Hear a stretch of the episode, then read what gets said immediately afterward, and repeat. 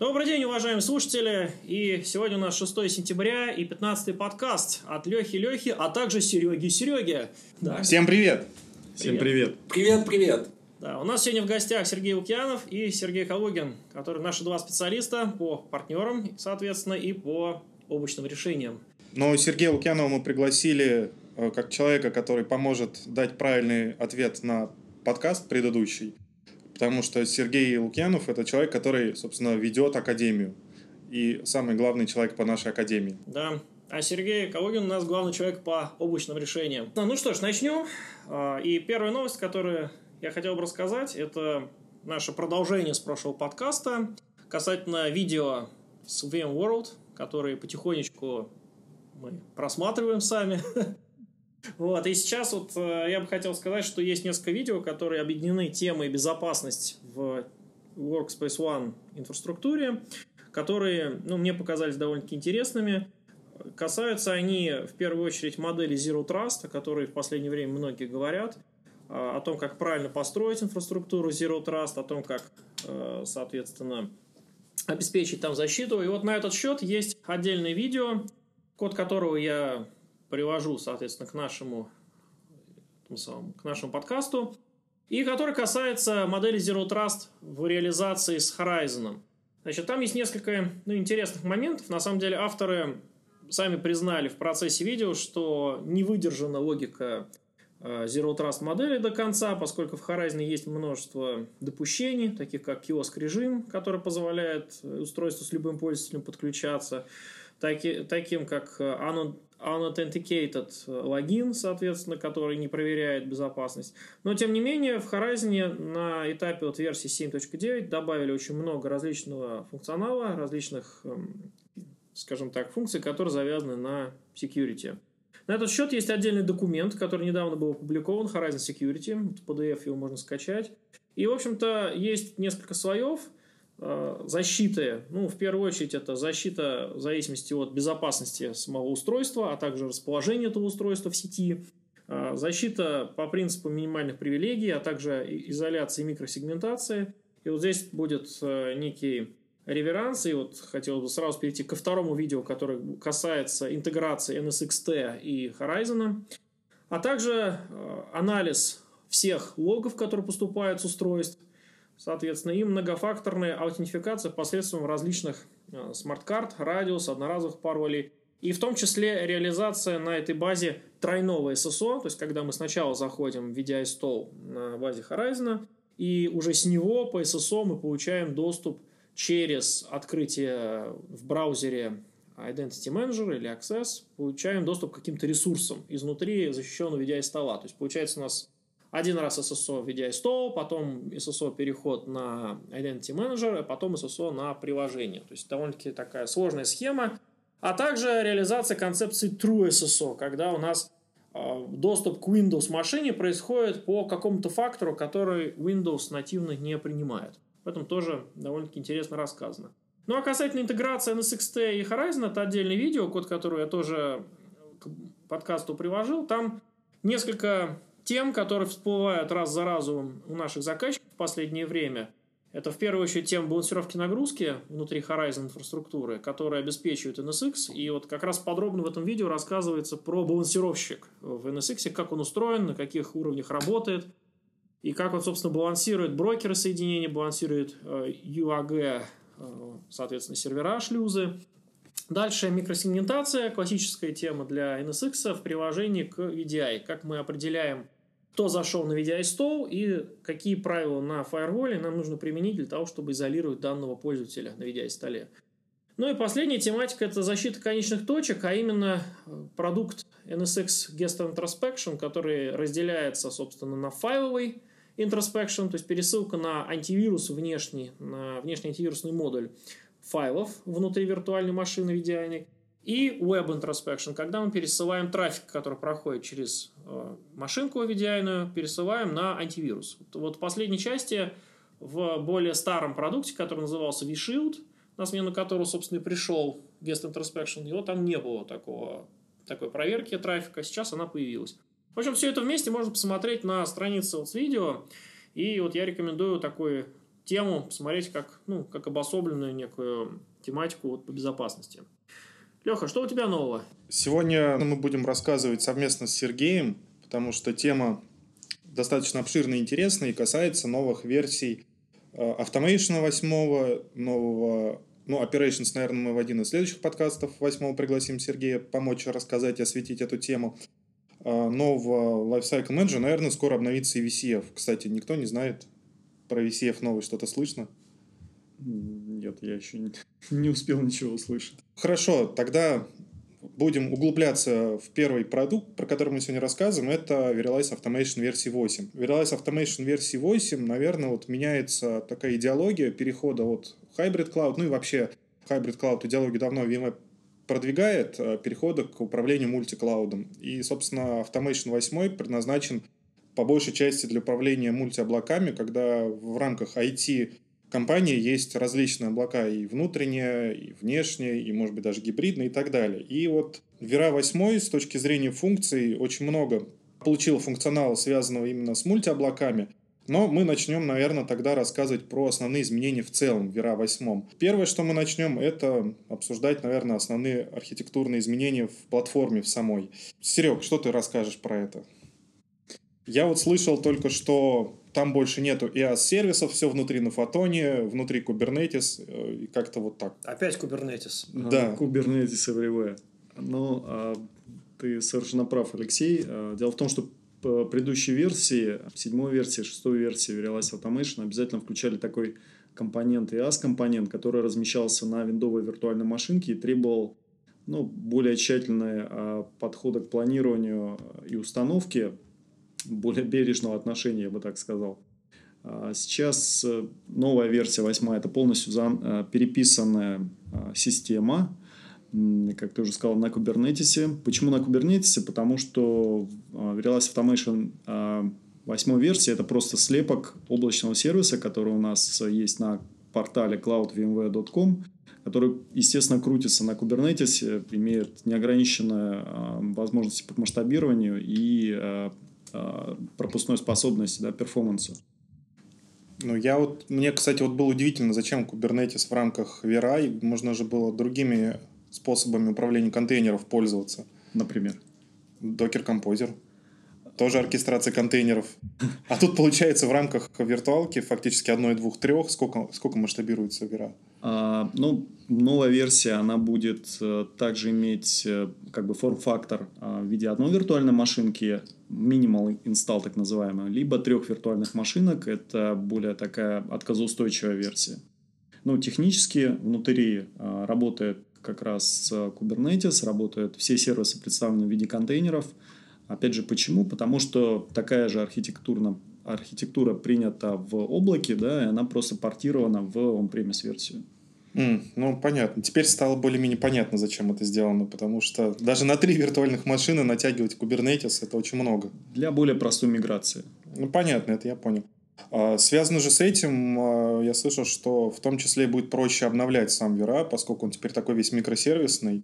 И по идеологии DevOps можно постоянно вот новые... Да-да-да. Идея как раз в более простой, а, простой переход простом переходе на новые версии, обновление индивидуальных сервисов а, вместо обновления целиком а, виртуальной машинки.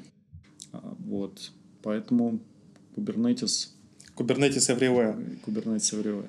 А, а с точки зрения кластеризации, как вот если раньше нужно было большую установку сделать, mm-hmm. там вот демы ставили, демо-оркестраторы, да, сейчас, да. сейчас просто кластерные машинки остались или как? Сейчас все, как как мы уже выяснили, представлен в виде отдельных, а, отдельных микросервисов внутри вот этого большого Kubernetes кластера. И пользователю, в принципе, не нужно думать о том, кто, где, куда размещать, ставить отдельные роли. А, теперь система думает э, за тебя фактически. Mm, То есть удобно. отказоустойчивая схема, это, как я уже сказал, это физически три виртуальных машины, а, машины, где сервисы размазаны между ними. Вот, и вся отказоустойчивость. За отказоустойчивость э, уже подумали за тебя. Это здорово. Также есть безопасность. Вот э, на самом деле интересная тенденция, что во все наши продукты новых версий, ну это началось уже давно, но они требуют теперь VIDM. И вот я не знаю, вот э, Алексей рассказывал некоторое время назад, что теперь VIDM это Workspace ONE Access, но сам VIDM как VIDM, он остался, и для установки Вера он тоже нужен. VIDM everywhere? Я был заворожен, на самом деле, когда слушал Алексея э, и записывал все эти слова как тройное ССО, трое ССО, э, Zero Trust и Security everywhere.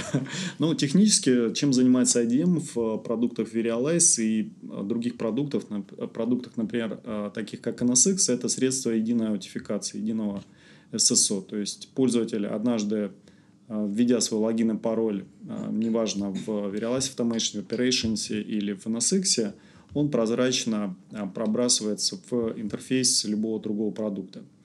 Соответственно, в, в новой архитектуре, то есть IDM – это обязательный компонент, он разворачивается как отдельная виртуальная машинка, вот куда будут подключены те или иные Verialize компоненты, такие как V-Ray номер 8. Угу. А по установке вот этой, вот этой всей связки, обвязки, вот э, у нас был Lifecycle Manager, угу. он же тоже обновляется. Да, а с выходом, опять же, восьмых версий, для того, чтобы поддерживать э, новые версии, Lifecycle Manager будет тоже новой э, внезапно восьмой версии. То есть Lifecycle Manager, напомню, это такая служебная машинка, которая занимается деплоем компонент, их обновлением и еще обеспечением версионности кон- контента. То есть, если мы копнем немножко глубже, а, у каждого из а, наших элементов есть много разных свойств, тегов, различных workflow, шаблонов, дашбордов, которые требуется где-то хранить, передавать из, например, системы в, в тесте, из теста в прод или между различными инстансами продуктивных систем – вот как раз э, такой миграцией занимается Lifecycle Manager. И в будущей архитектуре, то есть э, а, само развертывание автомейшена подразумевает э, как раз монтирование сошника с Lifecycle менеджером и запуск визарда, и нажатие всего лишь несколько кнопочек Next, Next, Next, и получение через полчаса готовой инсталляции Verializer. Ну, как сейчас центр устанавливается, да? Ты, собственно, подключаешь исошник, нажимаешь кнопочку «Установить в центр» и все. Да, выглядит именно так и выглядит гораздо проще, чем это было, опять же, в предыдущих версиях. Я помню, как я ставил в предыдущих версиях Vera. Это занимало, по-моему, полдня, и там требовало неких действий со скриптами. При этом у тебя да, была было. документация. При этом, да, у тебя Слушай, у меня была какая-то полуформальная документация, причем. Слушай, мне вот очень понравилось, я у одного заказчика совсем недавно разворачивал VCF в последней версии, и там тоже использовался Lifecycle Manager, ну, в VCF он входит. А, во-первых, EasyDC Manager очень здорово разворачивает инфраструктуру, настраивает.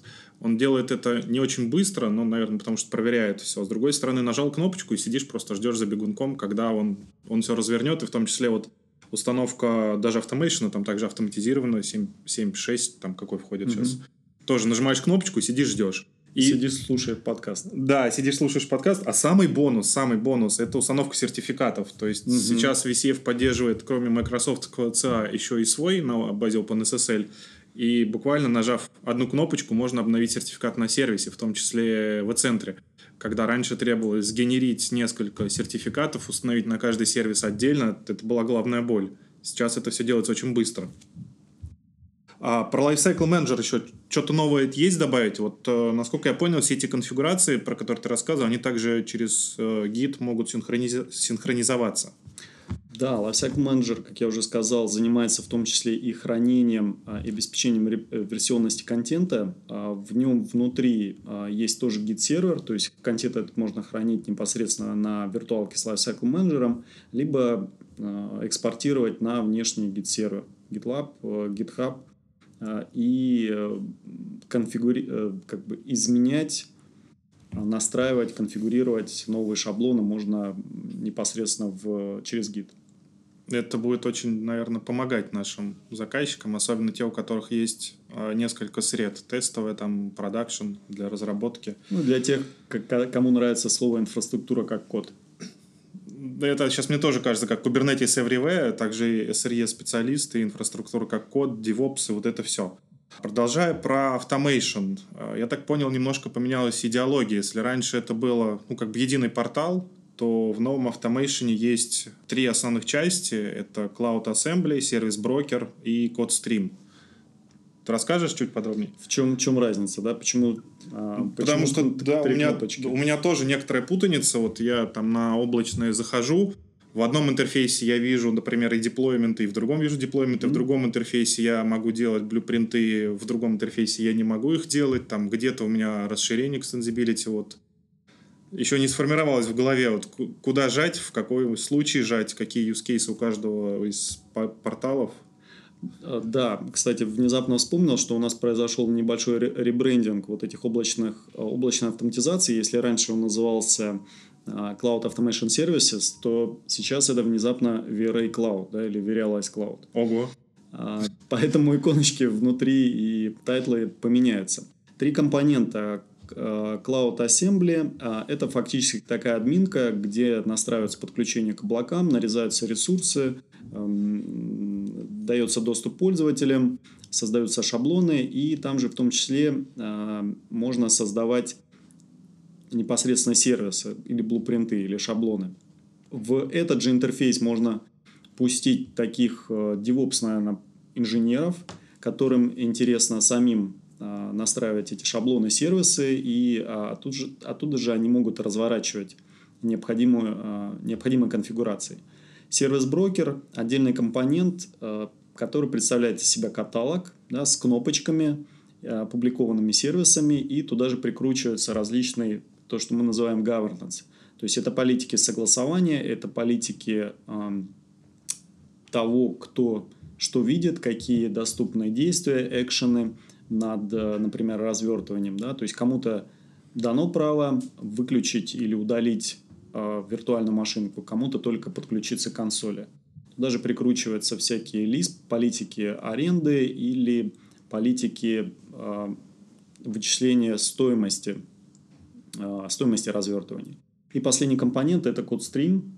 Вот. А, если помните, это, э, раньше это был отдельный продукт, как раз предназначенный для интеграции наших э, средств автоматизации с инструментами разработки. То есть, чтобы разработчик, условно говоря, по какому-то событию, по триггеру получил готовую инфраструктуру.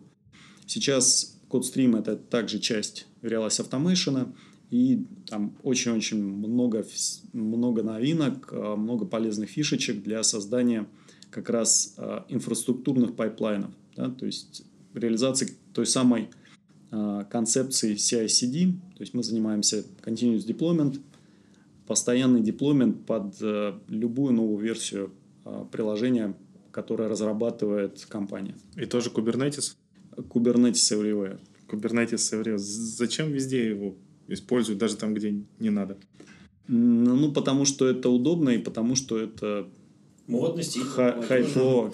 Когда Horizon переведут на Kubernetes? Э, ну, я не знаю, судя по тому, как откладывается Horizon 8, у меня уже пошли некоторые Что его срочно упаковывают в Kubernetes. На самом деле, а, оркестратор будет тоже в контейнерах. И, ну, сейчас уже многие сервисы же, почти все сервисы, мне кажется, у нас в контейнерах э, запускаются, и новоцентры, и оркестратор. Кстати, а как дела с оркестратором? Почему вот в этой истории вот этих трех компонентов нет оркестратора?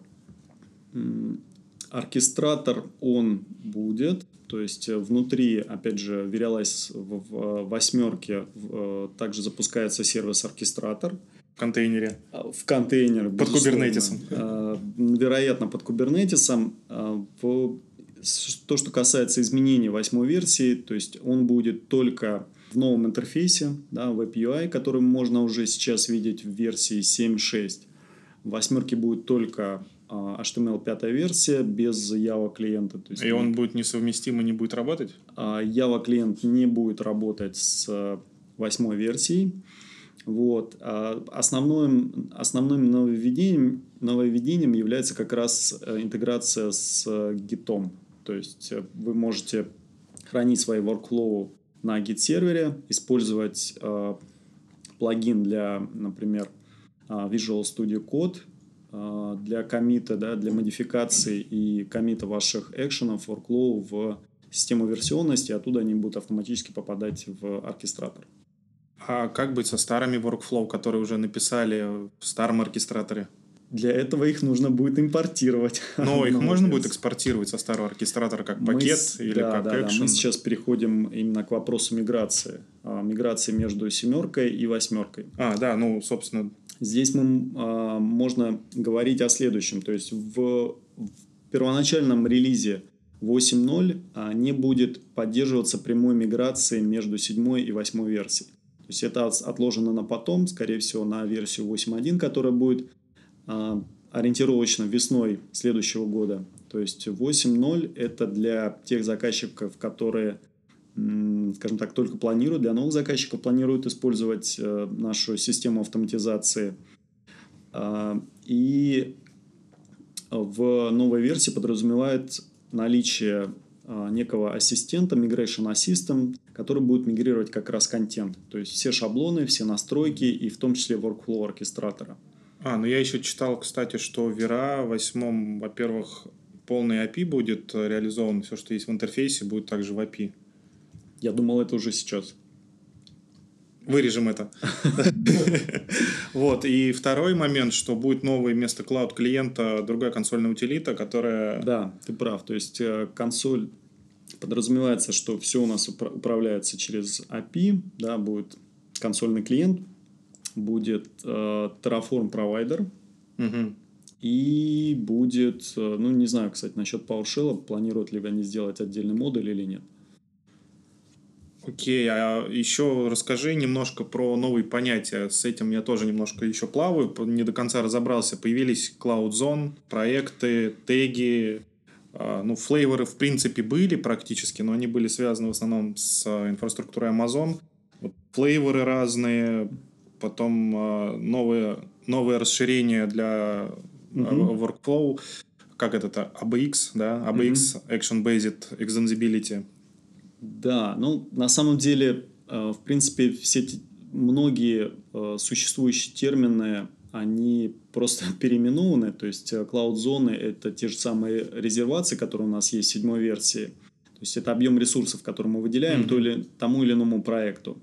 А, в новой версии широко используется концепция тегов, то есть вы а, будете иметь возможность навесить тег на компоненты вашей инфраструктуры, то есть, например, на сеть, на storage, на облако или на кластер висферный, и потом, указывая, ссылаясь на этот тег в своем а, дипломенте, в своем блупринте, указывать, куда а, непосредственно а, должна быть размещена ваша, ваша инсталляция, да, ваше, ваше приложение.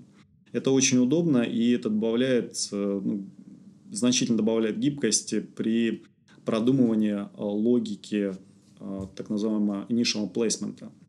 Теги, да, очень многим не хватало именно тегов. Да, и можно будет как раз просто редактировать теги, которые, э, соответственно, являются применительно к висфере э, тегами висферы. Э, ты еще задал вопрос по поводу такой новой фичи, как ABX, да. Action-Based Service, да. Extensibility.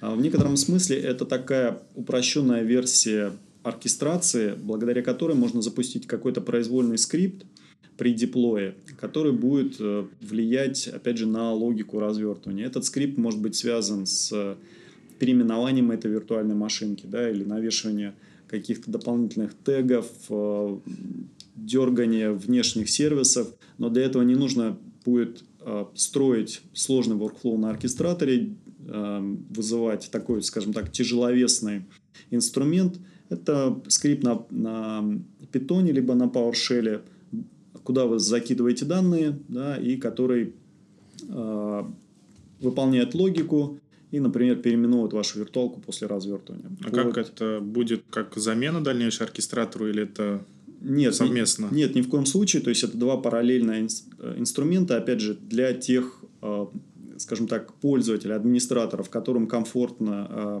скриптование на Python либо на PowerShell, они могут использовать существующие скиллы, существующие наработки, да, использовать ABX.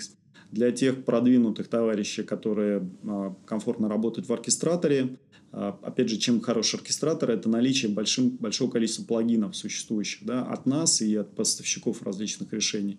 Соответственно, без оркестратора тоже никуда не деться. Угу. Выбор получается. Одни одно. Выбор, да. Ну вот мы еще с тобой обсуждали, что EBX это вроде как фаз какой-то, да? Да, это тоже модно-молодежно, как и Kubernetes. То есть технически... Function as a service. Function as a service. Ну, то есть он построен как function as a service. Э, Например, в облачной версии у нас э, действительно используется сервис FAS Amazon для запуска этих скриптов. То есть поднимается контейнер, в него э, выплевывается этот скрипт, он выполняется и затем удаляется. Он премис будет ровно такая же логика, то есть э, внутри служебной виртуальной машинки под каждый такой э, скрипт будет запускаться контейнер и потом удаляется как самый настоящий микросервис. Ничего себе, вот это, вот это немножко интересно. А это насколько быстро это будет делаться? Это будет супер быстро. Это будет супер быстро. Еще быстрее, Еще быстрее, чем быстро. чем Kubernetes. А, Что еще можешь добавить? Наверное, тем, кто нас слушает, было бы интересно попробовать, да, или, Да, по кстати. крайней мере, возникнет вопрос о том, а, когда можно будет пощупать восьмерку. Для самых нетерпеливых э, могу предложить отправиться сейчас на э, сайт cloudvmware.com, где опубликованы различные наши облачные версии э, наших сервисов, в том числе и Verialize Automation Cloud. Э, Можно подписаться на, опять же, облачную SaaS-версию уже сейчас. Э, Она э, доступен, доступен 30-дневный триал. А, И все новые фичи как раз внедряются в, этой облачный сервис, э, в этом облачном сервисе. Для тех же, кому все же интересна именно on-premise версия, а, можно обратиться, наверное, ко мне через наш телеграм-канал, и мы поделимся бета-билдами восьмерки, которая ожидается ну, где-то в середине осени. У вас тоже дистрибутивщики в телеге появляются? Виртуальный софт. Похоже, что так. Похоже, это общая тенденция. А, документация сейчас готова. То есть мы-то обсудили, наверное, только вершину айсберга. Там еще Да. не, не затронули упрощенный ивент-брокер, не затронули, Это большая тема, да. как выглядит вообще, в принципе, эти скрипты extensibility, как это поддерживается, как, э, как трэблшутить это все, как э, внутри там, как с базой работать, с другими компонентами. Э, Есть какое-то описание к этому? Ну, на самом деле документация есть уже сейчас, то есть, как я уже сказал, почти год существует облачная версия Cloud Automation Services. И для нее на нашем сайте docsvmware.com есть раздел, и вся документация, она доступна. То есть для новой версии восьмерки она будет ну, практически ровно такая же с точки зрения функциональности. Здорово. А будет ли быстрее обновляться, э, наверное, on-premise установка по сравнению с облачной? Потому что вроде бы как микросервисы, Kubernetes, вроде бы замена одного микросервиса должна быстро происходить. Хороший вопрос. С точки зрения частоты релизов, а, расписание будет ровно такое же, как и сейчас. То есть два major релиза а, в течение года, а, весной и осенью. А, Все новые фичи будут у нас появляться в облачных версиях продуктов. Я забыл добавить, что кроме облачного автомейшена у нас сейчас и техническая бета анонсирована на VMware облачного Verialize Operations. То есть все новые фичи будут добавляться туда, и раз в полгода они будут консолидироваться и э, релизиться в on-premise версию. А, ну и через Lifecycle Manager, если есть подключение к интернету, автоматом обновляться. Да, Прям DevOps. полный agile. Полный agile. Ну, наверное, все. Спасибо. Передаем слово Алексею. Спасибо, парни. Да, слушай, Леш, вот я тут слушал, как ты рассказывал, что в одну кнопочку можно нажать VCF и получить сертификат. Очень удобно. Вот в нашем мире мобильных технологий пользователь даже кнопочку не нажимает, а сертификат прилетает к нему самостоятельно на его устройство. И дальше используется для того, чтобы подключить мобильное устройство к Wi-Fi, к почте, к VPN, ну, для разных целей, разные сертификаты. И вот в связи с этим возникла довольно-таки интересная задача у заказчиков, у которых много сертификатов по разным поводам прилетает на устройство, собственно, с какой скоростью и ну, запрашиваются сертификаты со стороны Workspace ONE у сервера сертификатов, а также какую нагрузку этот процесс создает непосредственно на компоненты Workspace ONE. И я по этому поводу опубликовал статью в КБ, ссылку, конечно, что там прилагаем к подкасту, на тему, в общем-то, в первую очередь логики, что происходит, когда происходит запрос на сертификат у сервера сертификатов. А, ранее это был некий монолитный запрос. А, после определенной версии, тогда еще AirWatch, этот запрос стали делить на под задачи, поскольку запрос в себе содержит данные, которые пересылаются серверу сертификатов, для того, чтобы он наполнил сертификат соответствующими полями. И вот эти подзадачи, они фактически выстраиваются в очередь, размер которой задается администратором в консоли AirWatch. И очередь это сохраняется в первую очередь в базе данных SQL. И дальше происходит а, несколько сценариев работы, которые, собственно, описаны у меня в статье. А, ну, скажем так, бывают ситуации, когда у нас устройства постоянно обращаются к AirWatch серверу и получают с него сертификаты при обращении. Бывает, когда устройство в течение 30 минут иногда заходит периодически подключаются. Бывает, когда в течение там, 12 часов, условно говоря, ну, то есть в течение суток они подключаются. А бывает, когда, в принципе, не выходит на связь подолгу, то есть больше, чем 12 часов. И вот в таком случае у нас получается такая интересная ситуация, что у нас есть компонент AirWatch, который должен сформировать запросы на сертификат и получить их, а дальше они должны их передать на устройство, а устройство не всегда готово принять сертификат. Mm-hmm. И, соответственно, нам надо, чтобы эта очередь у нас лежала. То есть, получается так, допустим, у нас несколько десятков тысяч устройств. На каждый из них у нас есть запрос на выдачу какого-то количества сертификатов. Ну, там, штук 5, например, сертификатов для VPN, для почты, для Wi-Fi, там, для еще каких-то нужд. И при этом у нас устройство не принимает сертификат, значит, у нас вся эта очередь лежит. И нам нужно ее как-то кусочком передать на эти устройства. Вот эта задача довольно-таки непростая. И вот как проверить очередь как она себя ведет, с какой скоростью подгружается, можно посмотреть в базе данных. И, соответственно, базу можно, в принципе, тоже попрофилировать по этим таблицам, чтобы проверить, насколько быстро она реагирует. Ну и, в принципе, надо учитывать, вот даже в документации, которая выложена там на сайтах э, в январе, указано, что главным компонентом, который нагружается при запросах к сервису сертификатов, является services. На самом деле это не так. Как показывает опыт заказчиков, главным компонентом наиболее подверженной нагрузки является коннектор непосредственно к Active Directory и к серверу сертификатов. Так называемый ECC или AirWatch Cloud Connector является тем звеном, которое, ну, скажем так, наибольшую нагрузку на себе несет при формировании как раз запросов к сертификатам. Поэтому здесь возникает вопрос о том, чтобы довесить на него ресурсов в первую очередь, ну а дальше, собственно, балансировка этих коннекторов. Причем логика балансировки построен таким образом, что у нас используется коннектор до тех пор, пока он не перестает отвечать с должной скоростью. Когда он перестает отвечать, мы начинаем использовать следующий коннектор. То есть мы не добились от одного ответа, мы идем на следующий, соответственно, требуя с него ответ. И так далее. И получается, что балансировка происходит не между коннекторами, а фактически между центральным узлом, который нагружает их, и, собственно, коннекторы по мере возможности ответить пытаются ему там отвечать партиями. Так что такая статья, я думаю, она поможет тем, у кого много сертификатов, либо очень много устройств, на которые сертификаты распространяются. У нас еще небольшая новость. Да. Вышел VIO версии 6.0. С этим релизом, э, с этим релизом OpenStack от компании VMware, э, мы предлагаем своим заказчикам э, релиз Stain OpenStack. Штайн. Штайн. Ну, Штайн это, наверное, немецкий манер. Ну, круто звучит же. Я знаю термин Бирш Стейн – это кружка для пива английский такой термин. Вот, тем более. А Штайн это по-немецки. Не знаю, как правильно читается. В общем, э, это последний production-релиз OpenStack. Блин. OpenStack, да. Это последний production-релиз OpenStack.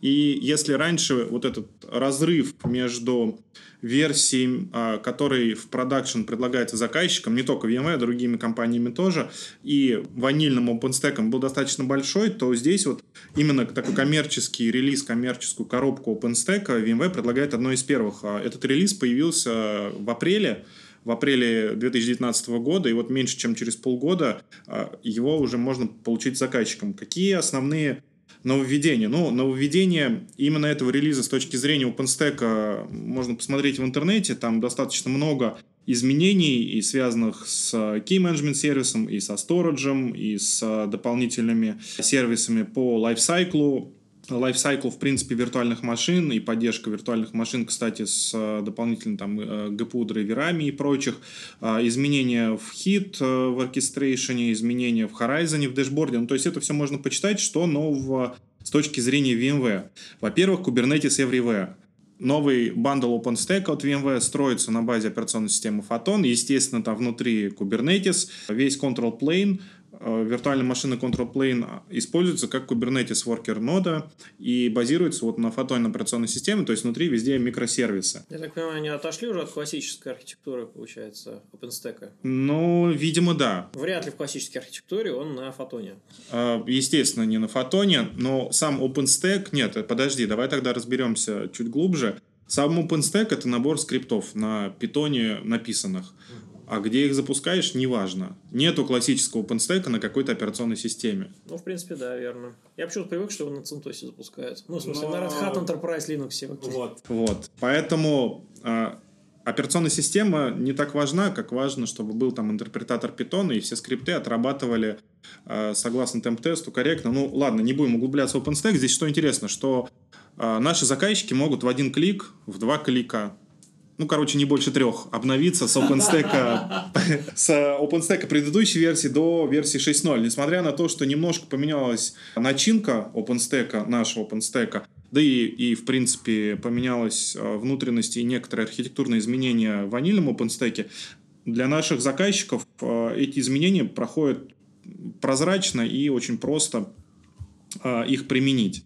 С другой стороны, э, OpenStack именно от нас, ну, естественно, он от нас, от компании VV, получил поддержку всех новых версий инфраструктурных продуктов. Это и сфера 6.7 с апдейтом 3, и новые версии NSX, новая версия vSAN и так далее. Ну и поддерживается там и новый Operations, новый Lock Insight – что интересно э, в том, что в NSXT дата-центре э, версии 2.4 появилась поддержка IPv6, соответственно, и OpenStack новой версии от нас тоже стал поддерживать э, IPv6. Более того, даже в новом Horizon, который выходит 7.10, тоже указано, что там будет поддержка IPv6. Видимо, ну, это массовый тренд. Видимо, да, рынок наконец-то начал реагировать, и IP-адресов стало не хватать, хотя что там в приватных сетях. Но так или иначе, э, поддержка IPv6 теперь в OpenStack тоже есть. И в OpenStack от VMware. Еще из интересных таких э, нововведений в OpenStack это поддержка э, контейнерах и гибридных сред, и гибридных IaaS сред, и полная поддержка VMware Essentials PKS. То есть теперь при помощи OpenStack также можно управлять, разворачивать и нагрузки на базе Kubernetes. Ну, было бы странно, если он работает на Kubernetes и не умеет разворачивать Kubernetes. Леха, а по твоему опыту, вот заказчики, которые используют Verialize Automation и заказчики, которые используют VIO, они вот в каком у тебя соотношении такие проекты? Смотри, я так понимаю, что некоторое время назад произошло, наверное, не разделение с нашей стороны, а выделение NFV заказчиков, то есть по большей части это телеком-операторы, которым нужен API OpenStack. И, соответственно, каждый первый, каждая первая компания, которая связана с телекомом, предоставляет какие-то услуги, ей нужен OpenStack, потому что все промышленные средства автоматизации, построения cloud-management платформы, они используют API OpenStack. То есть это и решение и Nokia, и Ericsson, и других. Э, им, как вот э, низлежащая инфраструктура автоматизации платформы, э, это OpenStack. Соответственно, каждой первой компании такой вот нужен OpenStack. А получая такую платформу для быстрого и удобного управления, обновления и так далее, они получают преимущество на рынке, потому что раньше смогут услуги какие-то новые выводить на рынок. Но это была минутка маркетинга. Я приложу ссылку на релиз Notes, э, если вы ее еще не нашли. К новому релизу OpenStack там дополнительно что появилось и что обновилось, ну и, естественно, документация. А сейчас мы передаем слово, наконец-то, Сергею Лукьянову, нашему ведущему человеку по летней академии, который э, ответит на вопрос предыдущего подкаста. Ну, расскажет про и расскажет академию. про академию. Что это вообще такое, Серег? Спасибо, спасибо. Я немножко э, сохраню интригу и начну с рассказа именно про летнюю академию. Э, действительно, в этом году прошла очередная летняя академия. На прошлой неделе она э, успешно завершилась. Э, это была уже пятая летняя академия в нашей истории. Первая прошла в 2015 году.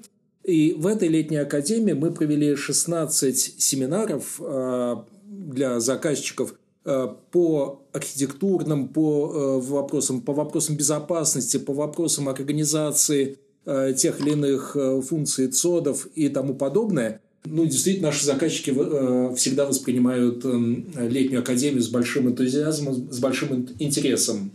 Э, среди наших слушателей наверняка есть те, кто присутствовал на летней академии. Вот. Ну а для тех, кто не был еще на летней академии, скажу, что действительно это мероприятие у нас стало ежегодным, стало традиционным. Мы всегда вот проводим эту летнюю академию в течение июля-августа по два семинара в неделю. Наши заказчики могут выбрать то, что им интересно, посетить семинар. Семинары повторяются, потому что это время отпусков. И, конечно, нужно удобно подгадать свое время и посетить так, чтобы это не помешало заслуженному отпуску. Но у нас же летняя академия это не только семинары, это же еще вебинары. Правильно. Я как раз об этом хотел сказать, что летняя академия у нас предшествует серии вебинаров, которые проходят обычно с марта по май, иногда даже и затягивается на июнь. И в этих вебинарах мы рассказываем о каждом продукте, который у нас есть, рассказываем довольно подробно, довольно детально, но это именно продуктовый рассказ. А на летней академии у нас формат немножко другой. Мы рассказываем о наших решениях, мы рассказываем о том, как эти продукты сочетаются вместе друг с другом, мы рассказываем о каких-то специфических особенностях эксплуатации данных продуктов. А в этом году летняя академия у нас была несколько особая. Мы чуть-чуть изменили формат и впервые на летнюю академию стали приглашать заказчиков и технологических партнеров из других компаний. И вот это было очень интересно. А наши участники восприняли это с большим интересом, потому что это действительно дает возможность из первых уст узнать а, то, как эти продукты эксплуатируются, а, как эти продукты используются в продуктивной среде наших заказчиков, узнать не только точку зрения вендора, а получить независимое мнение от экспертов, которые работают с этими продуктами. И вот это всегда очень интересно. Всегда да, увидеть, что проблемы не уникальны у каждого. Да, да, и это правда. А иногда, может быть, узнать о каких-то проблемах, о которых вендор иногда скромно умалчивает. Но здесь можно обсудить и э, рассказать о том, как преодолеть эту проблему, какой найти воркараунд, а, как вообще справляться вот с такого рода проблемами. Ну что ж, здорово. Ну, давай переходить к вопросу. Да, вопрос на, прошлый, на прошлом подкасте у нас был, сколько уникальных участников э, присутствовало на летней академии. К сожалению, никто не назвал точной цифрой и, к сожалению, не попал в 10-процентную дельта окрестности. Да, да, в 10%, потому что цифры-то точные указывали. Как можно указать неточную цифру? Ну да, да, цифру указывали, но не угадали точное количество участников. И я сообщаю точное количество. Их было 173 человека. А, реально на э, семинарах присутствовало больше, потому что э, семинары посещались э, многими участниками неоднократно – кто-то посещал и два, и три. Были даже такие люди, кто посетил шесть семинаров в этом году. Ух ты, здорово. Но Очень если так. берем конкретных людей, уникальных людей, уникальных их было 173. К сожалению, эту цифру не угадал никто. И не попал в 10% окрестность. Ну тогда а, приз пока что остается в студии. Да, да, пока сохраняем. А, наверное, этот приз мы разыграем на какие-то следующие вопросы. А, и в завершении своего рассказа я хотел бы пригласить вас на следующую летнюю академию, которая наверняка пройдет у нас в следующем году. А, мы подготовим новые интересные рассказы. Наши специалисты, наши э, эксперты, наши гуру в тех или иных областях поделятся своими сокровенными знаниями, расскажут о новых продуктах, о новых технологиях, которых у нас сейчас появляется очень много. И на конференциях VMworld мы объявляем о таких новых технологиях. Ну и, как всегда, этим э, семинарам летней академии будет предшествовать серия вебинаров. Следите за нашими объявлениями. Ждем вашим, э, вас на наших вебинарах. А предыдущие вебинары можно посмотреть в записи. Я думаю, в конце нашего подкаста мы приложим ссылочку да, на э, записи предыдущих вебинаров. Информация еще пока не успела сильно устареть, поэтому посмотрите. Я думаю, что это будет интересно. А когда ждать э, рассылки с информацией об Академии, о вебинарах? А я думаю, что такая рассылка пройдет э, где-то в феврале, ближе к концу февраля, в начале марта. А, и там мы уже э, пригласим, разошлем э, информацию на новые вебинары. А в новых вебинарах мы расскажем о новых современных технологиях, которые у нас сейчас в большом количестве появляются. Здорово. Ждем да, новых технологий с анонсов еще европейского VMworld. У кого есть загадка, товарищи? Окей, тогда у меня есть загадка, раз уж мы заговорили про VMworld. Э, зададим в этот раз вопрос попроще. Сколько сессий было на VMworld? Ну, Технологических сессий, да? Продуктовых сессий? Нет, вообще всего. А ты знаешь ответ, Лех? Включай киноты. Конечно нет. Не, я знаю, где посмотреть. Ну, так- ну никому не говори. Ну хорошо, хорошо. Ну что ж, давай. Тут скорее будет, я думаю, борьба на скорость. Слушай, в прошлом подкасте очень быстро ответили на вопрос. Через э, буквально три минуты после того, как я анонс э, сделал. Причем ответишь, что рассказал хинт, что он сначала проматывает весь подкаст до загадки. Нет, а это потом кто-то, смотрит. это кто-то предположил. А тот, кто ответил, сказал, что он прослушал все. На самом деле это недалеко от правды, потому что я подкаст сам обычно, это хинт уже для всех остальных, публикую в воскресенье вечером или в понедельник с утра. Анонс выкладываю чуть-чуть позже. То есть те, у кого настроена синхронизация на девайсах, Те те- в выигрышном положении. все, наверное, в выигрышном положении, хотя, не знаю, может быть, это не очень честно, но у нас, к сожалению, такой workflow. Или так что, коллеги, у вас есть резон подписываться и ставить лайки, как обычно в Ютубе говорят. Но лайки-то в Apple подкастах есть, а в Google не знаю. Я тоже не знаю, кстати. Ставьте нам больше звезд. Кстати, Леха, скажи мне такую вещь, на самом деле, с которой я столкнулся. Когда я тыкаю в кнопочку посмотреть подкаст через браузер, по крайней мере, я список наших подкастов вижу, а вот, собственно, ссылки и описания к подкасту там не показывают в браузере. Куда там надо тыкнуться, чтобы их посмотреть? В программке Apple Podcast на телефоне все есть. А, понятно. А вообще подкасты как работают? Пишется XML-фид, в котором указываются ссылки. На каждый, соответственно, эпизод э, ну, создается там так называемый айтем, который содержит всю информацию об эпизоде. А, И в этом же эпизоде я прописываю ссылки и какие-то комментарии. Программы, которые умеют это обрабатывать, они умеют это обрабатывать и отображают. Программы, которые не умеют, не умеют и не, обра- не отображают. Получается, что они в HTML не публикуются, это должна быть программа, которая цепляет эти метаданные. Это должна программа, которая понимает все расширения этого XML-фида. Собственно, есть там некий, я не знаю, как это, не RFC стандарт, наверное, но есть стандарт на написание этого фида для подкастов именно. И вот Apple умеет это вытягивать. Э, Другие девайсы не знаю. Ну, возможно, может, нам стоит сделать страничку по подкастам. Ну, не знаю, насколько это нужно, чтобы по ка- каждому эпизоду выкладывать какое-то текстовое описание. Ну, посмотрим. Хорошая идея, почему нет. Посмотрим, что с этим можно сделать. Ну что ж, на этом всем пока-пока. Да, всем пока, всем спасибо. Всем хороших Спасибо, Хорошего до свидания. Хороших выходных. А когда вы будете это слушать, хорошей трудовой недели. Да, вот я хотел сказать хороших выходных и вспомнил, что вы уже что это подкаст в понедельник.